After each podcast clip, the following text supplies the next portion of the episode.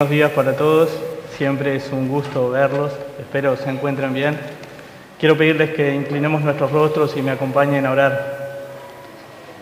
Padre, gracias te damos en esta mañana una vez más por lo bueno que eres, Señor, por lo bueno que has sido con nosotros. Gracias por el privilegio, Señor, de poder estar acá compartiendo con tu pueblo, Señor, y también de poder estar expuesto a tu palabra. Padre, y como decía Sergio esta mañana, sabes que, que nada de lo que hagamos es suficiente. Por eso queremos dejar este tiempo delante de ti y pedirte que tú obres, Señor, que tú hagas la obra que nosotros no podemos hacer en nuestros corazones. Te pido, Padre, que mientras tu palabra es expuesta, que tu nombre sea glorificado, Señor, que Cristo sea exaltado y que nuestros corazones sean transformados para tu gloria, Dios. Estas cosas te pido en el nombre de tu Hijo Jesús. Amén. Quiero pedirle que me acompañen con sus Biblias a la primera carta del apóstol Juan. Primera de Juan, capítulo 1. Y mientras lo van haciendo, quiero contarles un poco de qué se trata esta carta, un poco del contexto. Creo que esto nos va a ayudar a entender mejor lo que vamos a estudiar hoy y también lo que se va a ver en futuros estudios. El autor de la carta es Juan, el apóstol. Si bien la carta no lo nombra claramente, el testimonio más antiguo de la iglesia nos dice que fue él quien la escribió. Juan y su hermano Santiago eran discípulos de Jesús. En Mateo 10 son conocidos como los hijos de Zebedeo, un pescador conocido en la época, y Jesús los llama hijos del trueno. Lo importante acá es que Juan fue un testigo ocular de Jesús. Eso le da la autoridad para escribir lo que escribió. Él acompañó a Jesús en todo su ministerio terrenal. Además de esta carta, él también escribió su Evangelio, el Evangelio de Juan, escribió una segunda y una tercera carta y casi al final de su vida escribe el libro del Apocalipsis. En cuanto al lugar y la fecha en que la carta fue escrita, si bien no hay una fecha exacta, se estima que fue entre el año 90 y 100 después de Cristo. La carta fue escrita en Éfeso y la intención era que fuera enviada por todas las iglesias de Asia. En esa época, si bien no había una persecución externa hacia el cristianismo, la fe cristiana sí estaba bajo ataque, ya que se habían levantado dentro de la iglesia falsos maestros que estaban distorsionando la doctrina correcta. Por esta razón, Juan nos quiere expresar en toda la carta tres pruebas de la fe verdadera. La primera de ellas es doctrina correcta, ya que esto afecta directamente lo que creemos acerca de Jesús. La segunda es obediencia a Cristo. Cómo vivimos demuestra lo que creemos.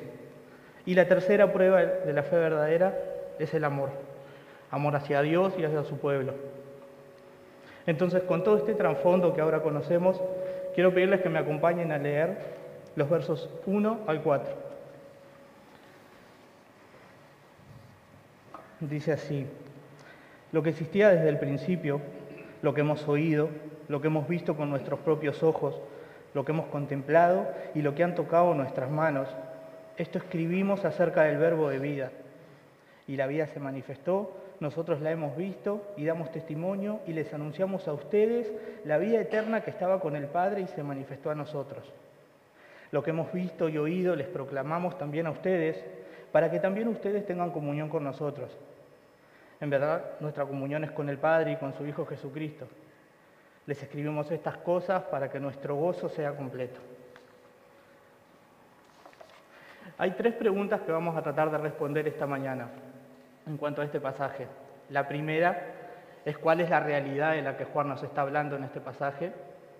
La número dos, cuál es la razón por la que escribe esto, qué nos quiere decir. Y la tercera, cuál es el resultado de la comunión. En cuanto a la pregunta número uno, ¿cuál es la realidad de la que Juan nos habla? Juan nos está hablando de la encarnación de Jesús. En el contexto les comentaba que en esa época en la iglesia se habían levantado falsos maestros que estaban influenciados por lo que hoy conocemos como el gnosticismo. Y si bien ellos no negaban la deidad de Jesús, sí estaban diciendo que Jesús no había venido en carne, que no se había hecho hombre. Esto es porque el gnosticismo básicamente cree que la materia es mala y que el espíritu es bueno. Entonces no podían congeniar como un Dios bueno, santo y puro podía haberse hecho carne. Y acá es donde nosotros tenemos que detenernos y hacernos dos preguntas. La primera pregunta que nos vamos a hacer es si Jesús realmente se hizo hombre, si vino en carne. Y la segunda pregunta, si eso es importante para nosotros, si es importante que Jesús haya sido hombre. La respuesta a la primera pregunta Juan la da en el comienzo de la carta. Él comienza diciendo, lo que existía desde el principio, haciendo referencia a la deidad de Jesús, a su eternidad. Podemos pensar en este principio, en el principio como en Génesis 1.1, cuando dice que Dios crea los cielos y la tierra. Y acá Juan está diciéndonos, lo que en ese principio ya existía algo. En su Evangelio, Él lo dice claramente. Voy a leer Juan 1, versos 1 y 2. En el principio ya existía el verbo, y el verbo estaba con Dios, y el verbo era Dios.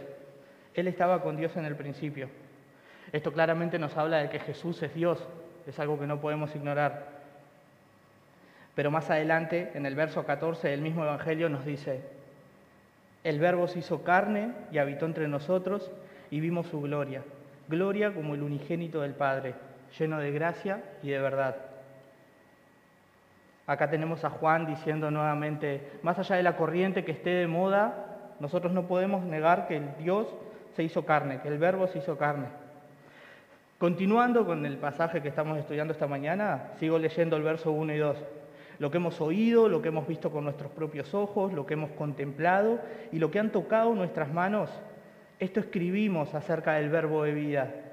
Y la vida se manifestó, nosotros la hemos visto y damos testimonios.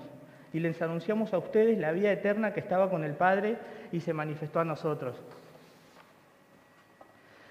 Él nos está diciendo que aquel que existía desde la eternidad sin límites entró en el tiempo y el espacio. Y para descartar cualquier idea de que Jesús fue una aparición o fue una visión, Juan va directamente a lo sensorial. Él dice que sus ojos lo vieron, que sus oídos lo escucharon y va más allá diciendo que sus manos lo palparon. Como les decía, él fue testigo ocular de Jesús. Note cómo Juan no apela a su autoridad como apóstol. Él simplemente está diciendo, voy a hablar de lo que vi, de lo que oí, de lo que toqué. Y es insistente en esto. Podemos ver varios pasajes en la Biblia donde también se, habla de la insistencia de Jesús. En el capítulo 4 de esta misma carta, Juan llega al punto de decirnos, todo aquel que diga que Jesús no ha venido en carne no es de Dios. Entonces acá está la segunda pregunta que nos íbamos a hacer. ¿Es importante para nuestra fe que Jesús se haya hecho carne? Me gusta cómo lo responde el escritor de Hebreos en el capítulo 2, versos 14 al 17. Hebreos 2, verso 14 al 17. Y voy a leerlo. Así que, por cuanto los hijos participan de carne y sangre, también Jesús participó de lo mismo, para anular mediante la muerte el poder de aquel que tenía el poder de la muerte, es decir, el diablo, y librar a los que por temor de la muerte estaban sujetos a esclavitud durante toda su vida. Porque ciertamente no ayuda a ángeles, sino que ayuda a la descendencia de Abraham.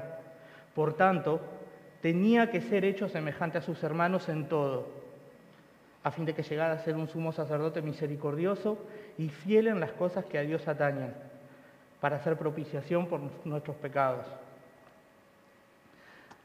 Jesús no podía hacer simplemente una, una aparición, una imagen. Él tenía que participar de carne y sangre. Él tenía que ser semejante a sus hermanos en todo para que el sacrificio sea verdadero. Pablo le escribe a Timoteo y le dice en primera de Timoteo 2.5, porque hay un solo Dios y también un solo mediador entre Dios y los hombres, Cristo Jesús hombre, quien se dio a sí mismo en rescate por todos, testimonio dado a su debido tiempo. Acá podemos estar 100% seguros que Jesús era totalmente Dios y totalmente hombre. Y es que sin Jesús hombre no hay salvación para nosotros. Si Jesús no es hombre, no hay un sacrificio expiatorio. Era necesario que Él sufra como hombre, que muera como hombre, que sangre como hombre, para hacer un sacrificio aceptable y de esta manera pagar el precio por nuestro pecado. Podríamos preguntarnos qué relevancia tiene esto para nuestras vidas hoy. Si bien Jesús no está siendo atacado, la deidad de Cristo no está siendo atacada, o su humanidad, sí podemos decir que hay ciertas corrientes que quieren hacer que Jesús encaje a ser un Jesús menos ofensivo, un Jesús, un Jesús más agradable quizás.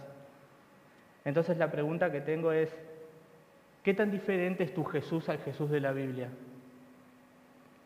¿Estás modificando la enseñanza para tratar de hacer encajar a Jesús en la cultura de hoy en día?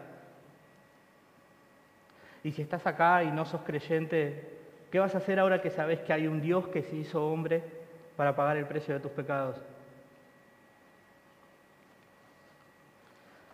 La segunda pregunta que tratamos de responder con esto que Juan nos escribió era cuál era la razón por la que nos quería decir esto. Y la razón es para que tengamos comunión con el Padre, con el Hijo y entre nosotros. Una comunión verdadera. Como vimos en el verso 2, Él dice, la vida se manifestó, nosotros la hemos visto y damos testimonio y les anunciamos a ustedes la vida eterna que estaba con el Padre y se manifestó a nosotros. La vida eterna, Cristo, el Verbo, se manifestó haciéndose carne. ¿Para qué? Verso 3. Lo que hemos visto, oído, les proclamamos también a ustedes, para que también ustedes tengan comunión unos con otros. En verdad, nuestra comunión es con el Padre y con su Hijo Jesucristo. Juan nos dice, nosotros tenemos comunión con el Padre y con el Hijo y ustedes tienen comunión con nosotros y queremos que todos tengamos comunión. Pero la comunión que solo la puede traer el Hijo, la comunión que Jesús vino a traer, es la comunión de la vida eterna que estaba con Dios. Solo Él pudo restaurar nuestra comunión con Dios. Cristo vino a acercarnos de esa comunión con Dios porque Él estaba con Dios. Juan 1.18 lo dice de esta manera. Nadie ha visto jamás a Dios. El unigénito Dios que está en el seno del Padre, Él le ha dado a conocer. Cristo es el mejor mediador porque Él estaba con el Padre y estuvo con nosotros, porque Él conoce al Padre y nos conoce a nosotros. Él vino a darnos la vida eterna muriendo en nuestro lugar, pagando el precio por nuestro pecado diciéndonos que si nos arrepentimos, que si creemos en su sacrificio, que si depositamos nuestra confianza en Él, Él puede hacernos nacer de nuevo y puede darnos esa vida espiritual que no tenemos. Es solo a través de Cristo que podemos tener esa comunión verdadera con el Padre. Él mismo lo dijo en Juan 14, 6. Jesús dijo, yo soy el camino, la verdad y la vida. Nadie viene al Padre sino por mí. El Verbo se tuvo que encarnar y tuvo que venir a nosotros para traernos la comunión verdadera con el Padre. Juan también dice en el verso 3, para que también ustedes tengan comunión con nosotros. ¿Pero a qué se refiere con esto? ¿Qué quiere decir este concepto de comunión? La palabra comunión en griego es koinonia. El significado literal de esta palabra es una vida compartida. De manera que lo que Juan está diciendo es, nosotros tenemos una vida compartida con el Padre y con el Hijo y tenemos una vida compartida con ustedes. Y todos tenemos una vida entrelazada. Y una vida entrelazada es algo profundo, es algo más que compartir un refrigerio al final del servicio, aunque eso también es parte. Una vida entrelazada quizás es algo más que, que yo me encuentre con usted en el corredor el domingo y lo salude. Una vida entrelazada implica que yo estoy involucrado en su vida y que usted está involucrado en la mía. Y que Dios está involucrado en nuestra vida. Pero para tener esa comunión, esa vida entrelazada, usted y yo tenemos que creer lo correcto. Por eso a Juan le importa tanto que tengamos la doctrina correcta, que creamos lo correcto acerca de Jesucristo. De esa manera vamos a tener comunión entre nosotros, con el Padre y con el Hijo. En el año 2006, el gobierno de turno en Uruguay implementó un cambio de horario como solución a una emergencia energética. Quizás usted lo recuerda. Se llamaba el llamado horario de verano. Se emitió un decreto que consistía en adelantar una hora del reloj. El cambio de hora se iba a hacer el primer domingo de octubre a la 1 a.m. y se iba a adelantar el reloj a las 2 a.m. Luego el segundo domingo de marzo se iba a trazar el reloj desde las 2 a.m. a la 1 a.m. Durante este periodo de tiempo todos nosotros adelantábamos nuestros relojes una hora, ya que el país entero funcionaba así. Usted no podía ir al banco a las 5 de la tarde y decir, bueno, en mi reloj son las 5, porque el banco tenía la hora oficial iban a ser las 6, ya, había cerrado. Usted no podía quedar con un amigo y veo a las 5 y llegar una hora antes porque su amigo iba a llegar a las 6. Lo interesante acá es que una vez que nosotros modificábamos nuestro reloj, estábamos en sintonía con la hora oficial, estábamos en sintonía con nosotros también, entre nosotros, con todo el país. Lo que quiero explicarles con esto es que si nosotros estamos sincronizados con el reloj de Dios, vamos a estar sincronizados entre nosotros. Quizás alguno se pregunta, bueno, ¿para qué me sirve esta comunión? ¿Por qué a Dios le importa esta comunión? Y en realidad Dios dice en Génesis que no es bueno que el hombre esté solo. No dice que no puede hacer las cosas solo, dice que no es bueno. Por ese motivo Él le da una ayuda idónea. Ahora, alguien me puede decir, bueno, Dios a mí no me dio una ayuda idónea, así que me siento solo y estoy solo. O me pueden decir, bueno, quizás Dios me dio una ayuda idónea y aún así me siento solo. Quizás puede ser un padre que no tiene hijos y que se siente solo, un joven que no tiene amigos y que se siente solo. Y es que la comunión es la respuesta que Dios nos da a nuestra soledad. La comunión con Él y la comunión con su pueblo. Si tenés esta vida entrelazada con Dios y con su pueblo, tenés un padre, un amigo, un hermano, y también sos llamado a ser un padre, un amigo y un hermano para el pueblo de Dios que está a tu lado. ¿Esto no les da esperanza? ¿Esto no responde a la soledad que, que sentimos? Esto nos lleva a la tercera pregunta que íbamos a tratar de responder esta mañana. ¿Cuál es el resultado de la comunión? la pregunta se responde con el verso 4, que Juan dice, les escribimos estas cosas para que nuestro gozo sea completo. Algunas versiones dicen para que vuestro gozo sea completo. Y creo que más allá de que diga nuestro vuestro, es para que tengamos gozo. Pero, ¿qué es esto del gozo?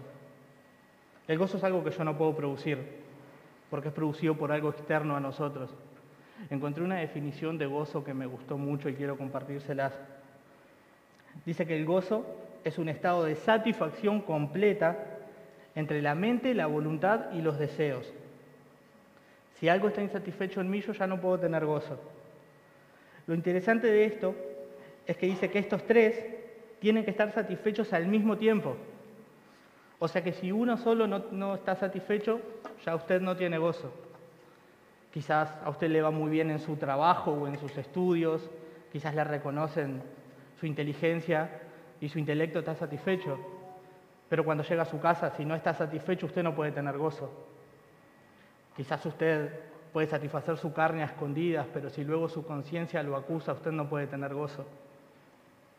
Porque recuerde que es un estado de completa satisfacción entre la mente, la voluntad y los deseos.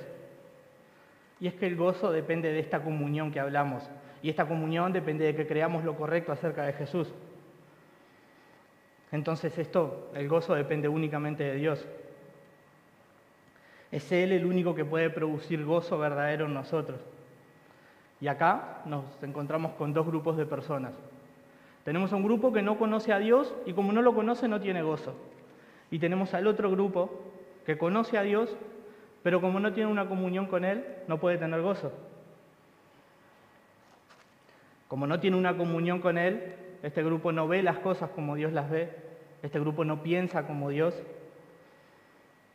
este grupo no cree que Dios tenga el control de la situación, no cree que quizás Dios tenga el control de la enfermedad por la que atravesamos, no cree que quizás Dios tenga el control de las situaciones negativas que vivimos.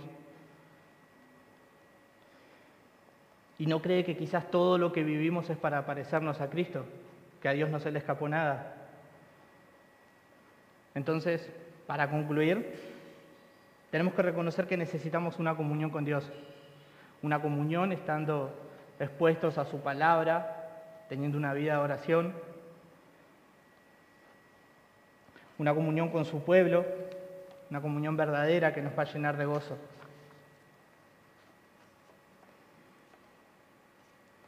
¿Puedes decir que estás completamente satisfecho en Dios? ¿Qué vas a hacer ahora que sabes que existe un Dios que puede darte gozo verdadero? Lo que hemos visto, lo que hemos oído, lo que hemos tocado, les compartimos a ustedes para que tengan comunión y como resultado gozo. Vamos a orar. Padre, gracias te damos una vez más. Gracias te damos, Señor, por lo que nos has dicho. Gracias por lo que, por lo que nos recuerdas constantemente, Señor, de cuán importante es que, que creamos lo correcto acerca de Jesús, de cuán importante es, Señor, que, que tengamos presente su sacrificio en nuestra vida. Gracias porque, Señor, eso Solo eso va a desencadenar que, tengamos comunión, una comunión verdadera contigo y con tu pueblo.